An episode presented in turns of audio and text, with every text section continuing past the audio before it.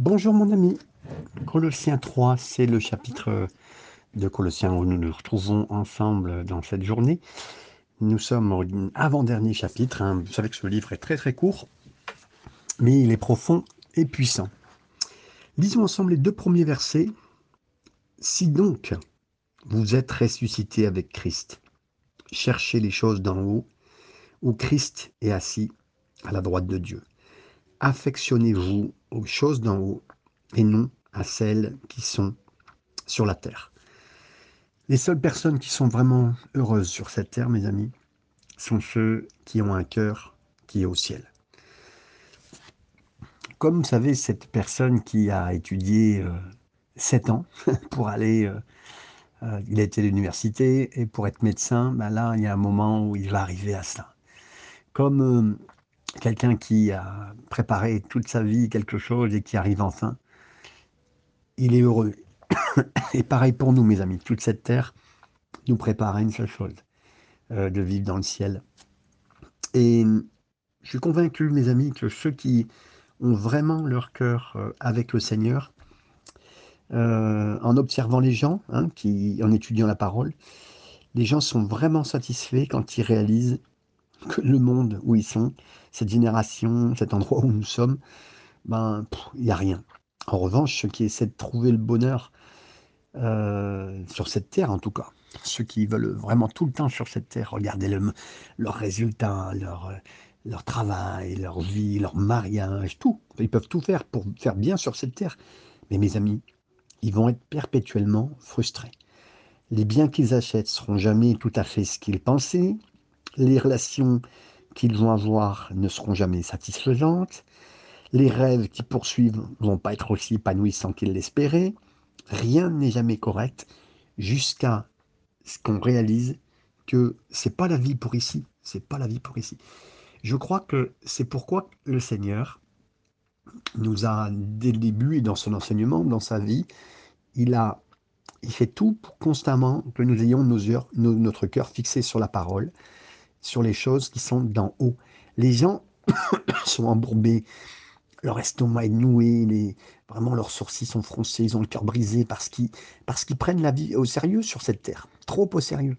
Et tout ce qu'ils font, c'est très sérieux, parce que c'est juste ce qu'il leur reste, sur cette terre. Et quand une personne comprend qu'enfin le paradis est là où il se trouve, c'est-à-dire au ciel, et si le ciel est dans leur cœur, bah, il est libre de profiter de la vie, mes amis, peu importe où il habite, ce qu'il fait professionnellement, quel type de voiture il conduit, si c'est une trottinette électrique, s'il fait du patin, mais qu'importe, tout cela n'est pas pertinent, car il voit, il voit la ligne d'arrivée, il voit l'endroit où il arrive. Hein, il se rend compte que euh, c'est pas une remise de diplôme qui est à, à quelques jours, là, non. Euh, il fixe son cœur sur les choses qui sont en haut. C'est un message central, non seulement de Paul, mais à travers toute l'écriture. Vivez pour le ciel et vous apprécierez la vie. Comment ça se passe? Alors, de nombreuses façons, mais je vais suggérer en tout cas trois. La première, nous vivons pour le ciel grâce à ce que nous aimons, nous chérissons. Jésus a dit, là où est ton trésor, là aussi sera ton cœur. Matthieu 6, 21. Vous savez, euh, si vous avez, vous aimez quelqu'un, si vous êtes amoureux de quelqu'un, ben, vous allez avoir votre cœur euh, qui va être, euh, qui va être fixé à ça, à cette personne, à ce moment où vous la rencontrez, du passer du temps avec.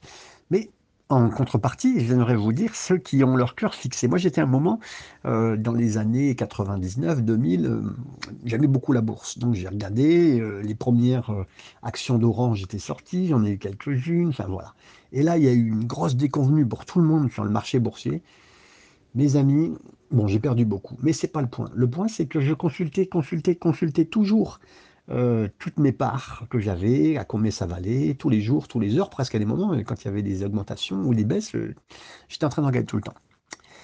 Et mes amis, ça s'est planté. Enfin, qu'importe, mais le jour où je n'ai plus d'action, mes yeux étaient plus fixés sur, sur l'ordinateur, sur les, les cours et tout ce qu'on veut. Voilà. Et mes amis, nous, nos yeux à nous, l'intérêt que nous avons, il est toujours au ciel. Donc les, les actions du ciel. Là, on est au ciel, mes amis. Et, j'ai perdu. On peut perdre tout intérêt quand on n'a plus les yeux quelque part. Mais Jésus nous dit amassez-vous un trésor dans le ciel. Matthieu 6, 20. Et c'est pas de la manière dont Dieu dit de collecter de l'argent. Non, non, non, non. là où se trouve notre cœur, c'est notre cœur va suivre sa façon d'élever notre cœur et nos esprits hors de ce monde et vers le ciel. Vous voyez, euh, si vous investissez votre trésor dans, dans une action, hein, ben, votre cœur y sera. En tout cas, euh, voilà, en abondance. Si vous mettez votre trésor dans votre maison ou votre passe-temps, votre cœur y sera également. Mais votre cœur suit votre trésor. Ainsi. Et l'une des façons dont nous nous concentrons sur ces choses au ciel, c'est d'investir dans le royaume de Dieu tel que vous faites, j'en suis sûr déjà. Deuxièmement, deuxième point, nous vivons pour le ciel à travers nos épreuves. Et je suis convaincu, mes amis, que Dieu nous envoie des épreuves pour juste vous donner le mal du pays, en disant ah, mes amis, c'est pas mon pays, je suis pas de là, je suis pas fait pour ici, et, vous dire ah, vivement que je suis au ciel, vivement que je suis au ciel, vivement que le ciel euh, nous donne. Et là, c'est pas seulement à cause de, de ça, mais en fait, c'est pas notre terre. On en a marre de tout ce qu'on voit, hein, des problèmes, des situations. Voilà. Et là, le Seigneur, il a réservé un bel endroit pour l'éternité. Une troisième façon dont le Seigneur me fait fixer mon cœur et mon esprit sur les choses d'en haut, c'est par des transferts. Qu'est-ce que je veux dire par transfert? Ben, En fait, des personnes. Lorsqu'une personne que nous aimons nous précède au ciel, elle va avant nous au ciel. Ben, ce processus, il est très important parce que, en fait, le Seigneur a transféré des proches, des amis, des parents, des conjoints au ciel. Et votre cœur aspire maintenant plus vivement à y être. Et les trésors, les épreuves, les transferts sont ces trois façons dont nos cœurs peuvent être constamment fixés sur les choses d'en haut. Verset 3. Car vous êtes morts et votre vie est cachée avec Christ en Dieu. Paraît-il qu'à Varsovie, il y a plusieurs années, au moment de la guerre, avant la guerre même, euh, des juifs qui n'étaient pas dans le ghetto s'étaient cachés en sortant du ghetto euh, et s'étaient réfugiés, vous savez où Ils s'étaient cachés dans un cimetière, un cimetière nazi et parce que la, Pologne avait été, euh, elle avait été euh, saisie, hein, elle avait été euh, prise par les Allemands. Et donc tous ces Juifs s'étaient cachés parmi ces cimetières polonais. Et parmi eux se trouvait un couple de femmes enceintes. qui ont, ces deux femmes enceintes qui étaient là, elles ont finalement accouché au cimetière. De ce lieu de mort, il est né la vie. Et comment pouvons-nous trouver, mes amis, la sécurité et la vie dans ce monde? Pas du tout. Ben voilà, c'est un peu comme ces deux femmes. En réalisant qu'on est mort, on va dans cet endroit de mort. Et pour nous, on vit juste dans quelque part, c'est un cimetière où nous sommes, hein, vous comprenez, dans ce monde. Et par contre, nous, on peut, on accouche d'une nouvelle vie, on accouche de quelque chose qui est en train de naître en nous par le Christ dans ces instants. Et c'est ce qui s'est passé pour, cette, pour ces femmes. Verset 4, je continue avec vous. Quand, pardon, quand Christ, notre vie, paraîtra, alors vous paraîtrez aussi avec lui dans la gloire. Donc là, on suit bien, vous savez, je me posais la question, comment on peut dire à quelqu'un de bien suivre le Seigneur? Ben, Suivre le Seigneur dans, sa, dans ce qu'il a fait sur cette terre. C'est déjà extrêmement bien de faire d'aimer comme il a aimé, de faire comme il est fait, de prier, euh, guérir si on le peut. C'est le Seigneur qui guérit, mais je veux dire, voilà, vous pouvez prier pour la guérison. C'est déjà bien. Mais après, par sa mort, de suivre à sa mort. Ah, et après, vous direz, mais oui, mais mort, euh, mort à moi-même, oui, mort à mes projets, vos plans. Non, Seigneur, tu fais ce que tu veux, pas ma volonté, la tienne. Et quand après on est mort à soi, c'est tellement pas évident. Bah, la renaissance, la résurrection, comme Jésus, on suit exactement. Et là, on suit bien, vous avez vu, on suit la résurrection de Jésus, et puis on ressuscite. Et là, j'aimerais vous dire aussi, euh, les circonstances de votre vie ont fait peut-être que vous êtes mort à vous-même. Seigneur a prévu tout cela parce que voilà, c'est ça. Et là, euh, comme on vient de dire de ce verset 4, quand Christ, notre vie, paraîtra, alors vous aussi vous paraîtra avec lui dans la gloire. Les jours, ça passe vite, mes amis. Les années passent vite. Je, me vois encore à mes 7 ans, à mes 18 ans, à mes, à mes 25 ans, à mes 40 ans, à mes 50 ans et maintenant 54 ans. Euh, ça va très très vite, mais nous allons bientôt revoir Jésus. Et quand nous verrons, nous dirons, ça y est, c'est tout son dont j'ai rêvé, aspiré, toute ma vie. C'est pourquoi je crois que nous ne pouvons pas trop parler du ciel, parce qu'en fait, on ne sait pas tout du ciel, mais Paul nous dit que le ciel est là où notre cœur devrait être, c'est là. Et quand Christ apparaîtra, ça sera glorieux, on va le voir, on, on verra sa rencontre, on sera béni. Le verset 5, la première partie, nous dit, faites donc mourir les membres qui sont sur la terre. Faites donc mourir ça. L'exhortation suivante, ça concerne comment on doit vivre pour le ciel, dans le ciel. Verset 1, 4, c'est ce qu'on vient de voir. Mais là, dans la suite du chapitre, il va attirer notre attention comment on doit vivre maintenant sur cette terre tant qu'on y est euh, pendant ces instants. La fin du verset 5 jusqu'au verset 7. Donc, faites donc mourir les membres qui sont sur la terre, l'impudicité, l'impureté, les passions, les mauvais désirs et la cupidité qui est une idolâtrie. C'est à cause de ces choses que la colère de Dieu vient sur les fils de la rébellion, parmi lesquels vous marchiez autrefois lorsque vous viviez dans ces péchés. Donc là, euh, notre culture, elle dit Ah oui, vivez pour vos désirs. Ah, tu sens que tu as, ça dans le ventre, tu as ça à cœur, tu veux faire ça, faites-le. Mais mes amis, c'est pas du tout, euh, enfin en tout cas, c'est ce qui est précisé ici, euh, c'est la convoitise, c'est la cause de toutes les guerres.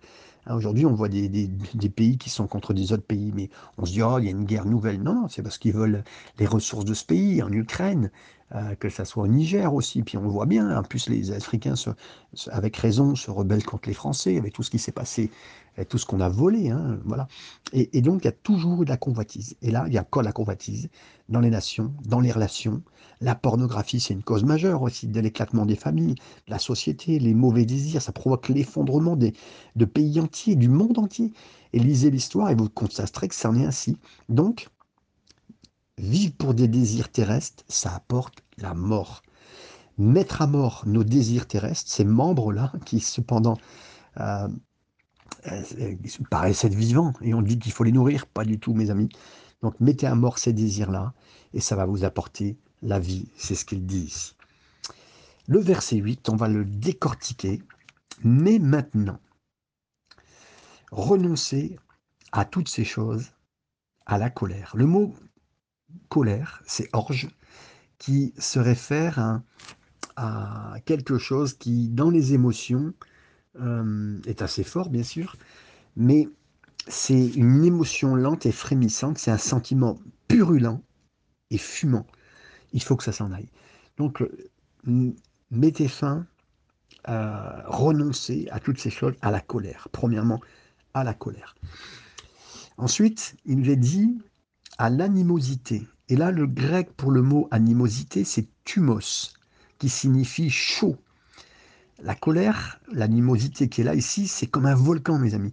là, retirez-le, soyez loin de ça quand vous chantez, hein, que ça monte en vous, et c'est l'animosité, l'animosité même de la terre. Hein. Moi, je ne veux pas avoir cette animosité avec les gens de la terre. On, sait que de plus en plus, moi, je le vois, je, vous avoue, hein, moi-même, voir les choses, l'énervement, ça peut nous énerver de plus en plus. Euh, qui se voit ici. À la calomnie. La calomnie, c'est du mal qui est dit sur les uns, sur les autres. Et là, on le voit, vous savez, il y a des émissions complètes hein, le soir. C'est pour calomnier. C'est pour dire, ah ben oui, il a réagi comme ça. On fait venir les gens sur le plateau. On parle avec eux. C'est du talk show. C'est pas, c'est particulier, mes amis. C'est très particulier. C'est notre monde. Hein. Ensuite, aux paroles déshonnêtes, malhonnêtes qui pourraient sortir de votre bouche. C'est euh, en tout cas, le Seigneur nous dit, mais écoutez, le Seigneur nous dira, et puis nous on sait, on ne sort pas de blasphème, pas de mots euh, qui ne fait pas partie de notre pensée, de notre parole, on ne veut pas. Il n'y a rien qui soit pas bien, qui soit pas sacré pour le Seigneur, donc on ne veut pas que ça soit dans nos bouches. Rien de déshonnête, ces paroles-là, des gros mots, pas seulement, mais aussi des paroles dures, méchantes envers les gens et qui que ce soit qui nous entoure. Verset 9. Ne mentez pas les uns aux autres, vous étant dépouillés du vieil homme et de ses œuvres et ayant revêtu l'homme nouveau. Donc l'idée ici de, euh, que nous avons, hein, je, je, vais bien le relire avec vous pour bien le saisir, ne mentez pas. Hein. Donc l'idée de mentir ici, c'est de porter un faux témoignage. Qu'est-ce qu'un faux témoignage? Dans Matthieu 26, nous voyons la réponse. Deux faux témoins sont présentés se référant à Jésus. Ils ont dit, il a dit que si le temple était détruit, il le relèvera en trois jours. Est-ce que Jésus a dit cela? Non. Il, oui, alors, il parlait du temple, de son corps. Mais c'est porter un faux témoignage parce que c'est donner une fausse, enfin une bonne information, mais avec une mauvaise implication. la société d'aujourd'hui, elle est complètement prise dans cette situation. J'ai techniquement dit la vérité. Oui, oui. Et votre interlocuteur a-t-il vraiment compris ce que vous disiez ou vous êtes-vous caché derrière une rhétorique pour dissimuler les véritables implications? Les Écritures nous disent que comme le blasphème, la colère, la méchanceté, la minosité. C'est quelque chose que nous devons choisir de repousser. Aussi tentant que ça soit, hein, mes amis, nous ne devons pas utiliser l'habileté la parole, les prouesses intellectuelles pour dissimuler la vérité. Versets 10 à 14. L'homme nouveau qui se renouvelle dans la connaissance selon l'image de celui qui l'a créé. Il n'y a ici ni grec, ni juif, ni circoncis, ni incirconcis, ni barbare, ni scythe, ni chite, ni esclave, ni libre, mais Christ étant et tout, étant tous. Ainsi donc, comme des élus de Dieu, saints et bien-aimés, revêtez-vous d'entrailles, de miséricorde, de bonté, d'humilité, de douceur, de patience. Supportez-vous les uns les autres. Et si l'un a sujet de se plaindre de l'autre, pardonnez-vous réciproquement, de même que Christ vous a pardonné. Pardonnez-vous aussi. Et là, jusqu'au verset 14. Hein. Mais par-dessus toutes ces choses, revêtez-vous de la charité, qui est le lien de la perfection. Donc, mettez le nouvel homme, c'est comme un vêtement. Mettez ce nouvel, homme euh, comme un vêtement, ça peut se mettre comme ça. Autant on se dépouille, on se dévêtit, on fait mourir ces choses, on fait brûler, brûler ces choses, brûler le passé, brûler ces choses que vous êtes capable d'être. Hein. On fera pas un concours, mes amis, retirez ça et revêtez la miséricorde, la gentillesse, l'humilité.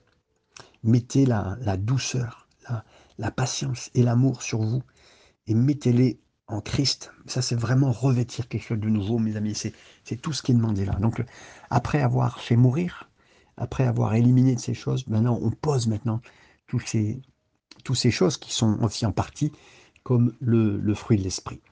Verset 15. Et que la paix de Christ à laquelle vous avez été appelés pour former un seul corps règne dans vos cœurs. Et euh, même on pourrait nous y continuer et soyez reconnaissants. Ici, euh, il nous est dit dans ce verset 15, et que la paix de Christ à laquelle vous avez été appelés pour former un seul corps règne.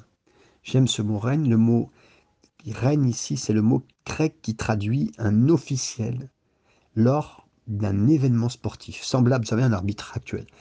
Les gens demandent, mais est-ce que je dois déménager? Est-ce que je dois prendre ce travail? Est-ce que je dois épouser cette personne? Je réponds souvent par une question. Qu'est-ce qui dit ton cœur? Si tu marches avec le Seigneur, la paix de Dieu sera quelque part un arbitre dans ton cœur, un juge, un juge arbitre. Et on peut l'appeler. Soit il vous dira c'est bon, soit ils diront dehors. Les femmes, quand ils vous demandent de les épouser, ne dites pas oui s'il n'y a pas un profond sentiment de paix dans votre cœur. Ah, mais quelqu'un pourra dire, mais moi je suis, je suis, je suis, je suis pas la bonne personne, je suis pas ce qu'il ce, qu'il faut pour l'autre. Mais je vous suggère que c'est bien plus que euh, apporter quelque chose ou pas apporter. Je suggère que c'est Dieu qui travaille au plus profond de votre âme en chuchotant. Ne le fais pas. Ne bouge pas. Ne fais pas ça. Sans que la paix de Dieu n'arbitre et ne règne dans votre cœur. Là, le revers de la médaille, c'est l'homme qui dit qu'il est en paix, à l'idée de divorcer de sa femme, par exemple. Vraiment Être en paix de divorcer de sa femme Je vous demande pourquoi. Eh bien, j'ai prié, j'ai jeûné, j'ai cherché Dieu, et j'ai la paix. En réponse, je veux dire, mes amis, Jonas aussi avait la paix. Hein. Dieu lui a dit d'aller à Ninive, mais il a désobéi, il s'est dirigé dans la direction opposée à Tars. Et devinez quoi? Il avait un bateau qui l'attendait. Parce qu'il y a toujours un bateau qui vous attend pour vous emmener, mes amis, dans la direction opposée à la volonté de Dieu. Et là, les compliments de Satan, ils vous aident. Hein, même. Il y a une telle paix qui avait poussé Jonas à, désobéir à Dieu qu'il a même dormi pendant une tempête. D'accord? C'est vrai. Hein? Écouter nos cœurs ne peut pas être le seul critère pour déterminer la volonté de Dieu. Jérémie 17,9 dit Le cœur est trompeur par-dessus tout et désespérément méchant. C'est là que la parole entre en jeu. Mais quelqu'un qui suit bien le Seigneur, là on parle de quelqu'un qui, la paix peut venir avant tout parce que vous suivez bien le Seigneur, vous êtes, vous êtes vrai avec le Seigneur, vous êtes droit, vous n'avez pas de péché caché, hein. Vous n'avez pas de péché que vous pratiquez tout le temps, tout le temps, tout le temps, tout le temps comme une habitude de tous les jours. Non, Là, vous êtes vraiment, donc là, parce que vous êtes proche du Seigneur, alors que vous vivez avec le Seigneur, et si vous avez la paix, c'est bon. Par contre, donc c'est là que la parole de Dieu vient en plus dans nos cœurs, en plus de la paix qu'on a déjà, la parole de Dieu entre en jeu. Colossiens 3,16. Que la parole de Christ habite en vous richement, en toute sagesse. Enseignez-vous, exhortez-vous les uns les autres par des psaumes, des hymnes, des chants spirituels, chantant avec grâce dans vos cœurs pour le Seigneur. Donc la parole, c'est l'autorité finale. Quand quelqu'un dit qu'il a la paix à propos de quelque chose qui contredit la parole de Dieu, comment voulez-vous? Donc la paix du cœur, et puis en plus qui contredit ce que la parole de Dieu dit. Vous devez le regarder dans les yeux et lui dire, tu te diriges vers une baleine, mon ami, tu te diriges vers un poisson qui va te manger. Peu importe quel navire est prêt à t'emmener, ou à quel point tu, tu sens paisible dans la coque de ton bateau, ce que tu fais est contraire à la parole. Oui, la paix de Dieu règne dans nos cœurs, mes amis, mais elle contredira jamais la parole, la sagesse de Dieu, telle qu'elle est révélée dans cette parole écrite. Verset 17, je continue. Et quoi que vous fassiez en parole et en œuvre, faites tout au nom du Seigneur Jésus et en rendant par lui des actions de grâce à Dieu, le Père. Ici, en d'autres mots, quoi que ce soit que vous faites, faites tout dans la nature et dans la grâce pour de Jésus-Christ, tel que lui l'aurait fait. Il continue avec ce verset 18, Femmes, soyez soumises à vos maris, comme il convient dans le Seigneur. Et on pourrait, euh, les premières euh, euh, choses que j'ai lues concernant ce verset sont, très importantes. Voici comment vous devez vivre sur terre, pour les femmes particulièrement. Soumettez-vous à votre mari. Notez bien que Paul, littéralement, le dit, on, ça rend pas très bien en français, mais soumettez-vous à votre propre mari. Ça veut dire pas aux hommes en général, mais à votre mari en particulier. Femme, ne laissez personne dire Ah, ma soeur, j'ai besoin de te, Un homme venir vers vous et vous dire Je vais te, je t'aider là-dessus, je vais traiter sur ce problème. Non, non. Malheureusement, il y a des hommes qui semblent penser que c'est leur vocation de faire le tour de l'Église pour corriger les femmes ou de leur dire cette chose. Ils ont un ministère pour les femmes. Non, non, ok. Ok. Ils parlent aux femmes de la façon de s'habiller, de se comporter, de parler, de penser, de respecter les Écritures. Mais les Écritures disent que les femmes doivent se soumettre exclusivement à leur propre mari. Et c'est tellement important. Donc simplement cela. Et pensez-le comme cela. Euh, le Seigneur a donné quelque part, il est le général de la troupe, il a donné un capitaine, le capitaine est soumis au général, c'est le mari, le, général c'est le Seigneur, et juste en dessous, si on peut parler juste comme cela, euh, il y a quelqu'un qui a à soumettre au capitaine, c'est la femme. Et quelque part, euh, c'est pas une question de compétence, de qualité, de personne mieux ou pas mieux. Non, c'est juste, euh, on se met sous, on se met sous le Seigneur, euh, d'une façon générale. La femme se met sous le mari. Vous savez, et puis en plus, vous vous mettez sous, c'est entre guillemets, c'est lui qui rendra des comptes, hein, vous comprenez? Et donc là, le Seigneur saura faire ce qu'il faut. Je pense un jour, Abraham, il, a, il a écouté sa femme, il n'aurait pas dû l'écouter. Et des fois, il ne l'a pas écouté, et le Seigneur lui a dit qu'il aurait dû l'écouter. Vous savez, c'est ça. Donc, ayez confiance au Seigneur, ayez confiance au Seigneur, il saura faire ce qu'il faut dans nos vies, dans vos vies, pour que tout se passe bien, et avec votre mari, parce que vous vous soumettrez comme il le faut par sa grâce. Verset 19, Marie, aimez vos femmes et ne vous aigrissez pas contre elles. Ici, mes amis, là, on a venu de parler de, euh, des femmes, maintenant on va parler des maris. Mes amis, mes frères, ne devenez pas à mettre des attentes irréalistes sur vos épouses. Parce que Marie, votre femme, n'est pas Dieu. C'est pas Dieu pour vous. Hein. Elle ne vous satisfera jamais, même le désir le plus profond. Seul le Seigneur va vous satisfaire. Seul le Seigneur satisfera entièrement votre cœur. Vraiment, si vous aimez le Seigneur de tout votre cœur, vous n'aurez aucune raison d'être amer avec votre femme. Donc, vraiment, aimez vos femmes, euh, comme il est dit ici. Et vous avez vu, hein, euh, d'ailleurs, on ne demandera pas aux, femmes d'aimer leur mari, dans ce sens-là précis, on leur donne ce, conseil-là avant tout, mais par contre aux hommes, aimez vos femmes. Et merci Seigneur, et j'aimerais vous donner ce conseil supplémentaire. Si vous sentez même que l'amour diminue, allez chercher l'amour au Seigneur parce que Dieu est amour. Et allez chercher tout l'amour du ciel pour euh, aimer vos femmes. Le verset 20, enfin, obéissez en toutes choses à vos parents, car cela est agréable dans le Seigneur. Et là, oui, c'est écrit simplement, c'est assez pour que les enfants comprennent. Euh, obéissez à vos parents en toutes choses. Ne discutez pas avec eux. Faites ce qu'ils vous demandent. Et puis là, ben, en faisant ça, en obéissant aux parents, ben, vous plairez au Seigneur, vous bénirez. Vous savez que celui qui obéit, ben, il vivra longtemps. C'est notre promesse dans la parole de Dieu, dans le Nouveau Testament. Mais déjà aussi dans l'Ancien Testament, on poussait dans l'alliance à, ce qu'on aime et on, on obéisse aux parents. Verset 21, Père, n'irritez pas vos enfants de peur qu'ils ne se découragent. Et là, on ne parle pas, euh, là autant il y avait des injonctions pour les épouses, maintenant il y a encore des injonctions pour les maris, pour les hommes, pour les papas. Semblable à l'injonction de Paul de mettre, de retirer l'amertume des femmes, maintenant Paul, il avertit les pères que les demandes ne soient pas irréalistes, qu'ils mettent sur leurs enfants, qui conduisent à ce que les enfants soient en colère, découragés dans leur cœur. Donc, euh, n'ayons pas de trop haute demande sur les enfants d'obtenir ça, c'est pas le plus important. Et là, autrement, ça va, ça va, ça, va pas vous faire du bien. Donc, c'est tellement important.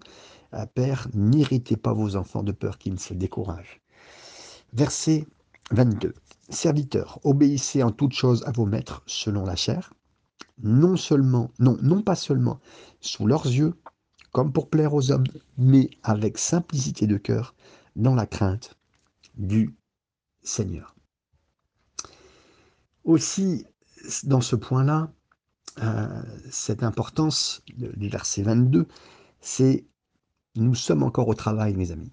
Que se passe-t-il si je ne suis pas d'accord avec la politique de mon, de mon entreprise? Vous demandez. Bah, ce n'est pas peut-être de votre goût ou ce que vous feriez en tant que patron, mais vous devez obéir à ceux qui ont une autorité sur vous, à moins que ce qu'ils exigent de vous euh, bah, soit vraiment immoral ou que euh, voilà. Alors si vous avez, vous ferez mieux d'avoir des, des, écritures et de sages conseils pour pour étayer votre objection, hein, pour bien aider les gens, parce que là, on doit, on doit aider, mais autrement, notre rôle, c'est d'obéir à ce qui nous est demandé. Et c'est dans un monde très difficile aujourd'hui. Hein. Maintenant, là, le personnel, euh, c'est le petit personnel. Hein. c'est, euh, je dirais qu'aujourd'hui, c'est vraiment la, on est vraiment la chair à canon, dans le sens où voilà, on est juste pour faire fonctionner la société et basta, on s'occupe pas de vous. Vous pourriez mourir demain, vous mourriez au travail euh, physiquement. Euh, bon, bah écoutez, merci pour ce que vous avez fait, et puis on va chercher quelqu'un d'autre. Demain, vous êtes oublié. Le verset 23. Tout ce que vous faites, faites-le de bon cœur, comme pour le Seigneur, et non pour des hommes, sachant que vous recevrez du Seigneur l'héritage pour récompense. On connaît les hommes de Dieu, et le Seigneur a toujours utilisé des hommes qui travaillaient, qui servaient. C'est Moïse, il a été d'abord commencé son, son, appel, il a été vu dans Exode 3, alors qu'il était en train de s'occuper, non pas de ses, mêmes, ses propres brebis, mais celles de son beau-père. Hein, lui, il avait, imaginez, hein, il avait 80 ans, il s'occupe encore, il n'avait pas tout ce qu'il voulait de lui, il est encore avec un chef alors qu'il était un ancien prince, et on le retrouve en train de travailler devant le buisson ardent. Élisée, euh, avec Élie, sur qui Élie lancera le manteau, ben, il était avec ses douze paires de bœufs, et le Seigneur est venu le chercher. Un, roi 19, 19. Pierre et André, qui étaient en train de nettoyer leur filet quand Jésus est venu les chercher, dans Matthieu 4, 19. Ce fut euh, euh, Saul qui était, euh, Saul de Tarse, hein, donc à Damas, qui était en train de faire un travail pour religieux d'attaque d'un terroriste hein, pour faire du mal, mais défendait sa religion très fortement, en plein travail. Donc beaucoup de gens ils veulent être missionnaires, ils veulent être pasteurs, ils veulent être pasteurs jeunesse, juste en disant bah, je m'attends au Seigneur. Non, non, travaillez ce que vous avez à faire, même si c'est jusqu'à 70 ans, 80 ans comme Moïse. La réponse, c'est travailler. Et faites ce que vous pouvez faire, mais tout votre cœur pour le Seigneur. Et c'est là que le Seigneur tapera sur votre épaule vous demander de faire quelque chose, ce que vous êtes en train de faire, déjà quelque chose de significatif, comme pour le Seigneur. Verset 24. Sachant que vous recevrez du Seigneur l'héritage pour récompense. Euh, regardez, si pour certains, vous avez entendu parler de Mère Teresa qui s'occupait des anges, des gens, des enfants, avec des plaies ouvertes, leur corps puant, des plaies saignantes. Il y a un observateur qui a dit à Mère Teresa, je ne ferai pas ce que tu fais pour un million de dollars. Et elle dira, ben moi non plus. La souris Mère Teresa. La seule motivation est assez grande pour un tel service c'est une récompense éternelle, mes amis. C'était pas pour un million de dollars. Et euh, Dieu sait qu'elle a, a su euh, avoir des sous, hein, et elle les a pas pris pour elle. Euh, tout était à chaque fois pour le renouvellement des orphelinats, des, des endroits où qu'elle avait, qu'elle ouvrait par la grâce du Seigneur et pour les gens qui étaient à côté. Verset 25, servez Christ le Seigneur, car celui qui agit injustement recevra selon non son injustice, et il n'y a point d'acception de personne. Je le crois que si nos péchés sont pardonnés à cause de l'œuvre de Jésus, de Christ, qu'est-ce que celui qui fait le mal recevra le mal, comme le dit Jérémie 2.19. Ta propre méchanceté te corrigera, tes infidélités te convaincront. Sache donc et vois que c'est une chose mauvaise et amère que d'avoir abandonné l'Éternel ton Dieu. C'est ce qui était déclaré dans Jérémie à cet instant, que notre propre péché nous poursuit un jour, toujours. Et pendant des années, les partisans de, gens qui disaient que les relations sexuelles avant le mariage ont utilisé la logique comme quoi, bah, vous n'achèterez pas une voiture sans l'avoir essayé. Hein. Si vous voulez avoir un mariage réussi, il faut faire un essai routier. Mes amis, mise en garde.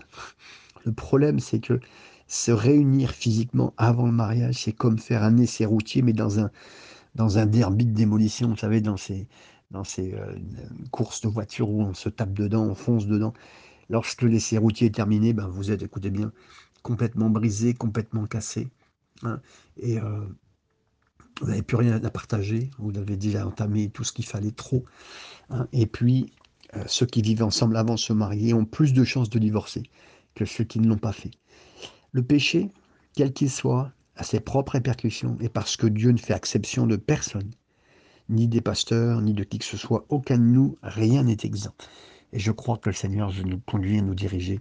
Alors, mes amis, ayons les yeux fixés sur l'œuvre complète du Seigneur. Euh, vivons ce qu'il a vécu, vivons sa mort, vivons sa résurrection. Euh, faisons mourir nos, membres, vivons bien avec ceux qui nous entourent, tout croyants, non croyants, notre épouse, notre mari, nos enfants, notre travail. Ayons les yeux fixés sur le Seigneur et sur son ciel. Et j'aimerais vous dire, les choses changeront et nous ferons du bien. Amen.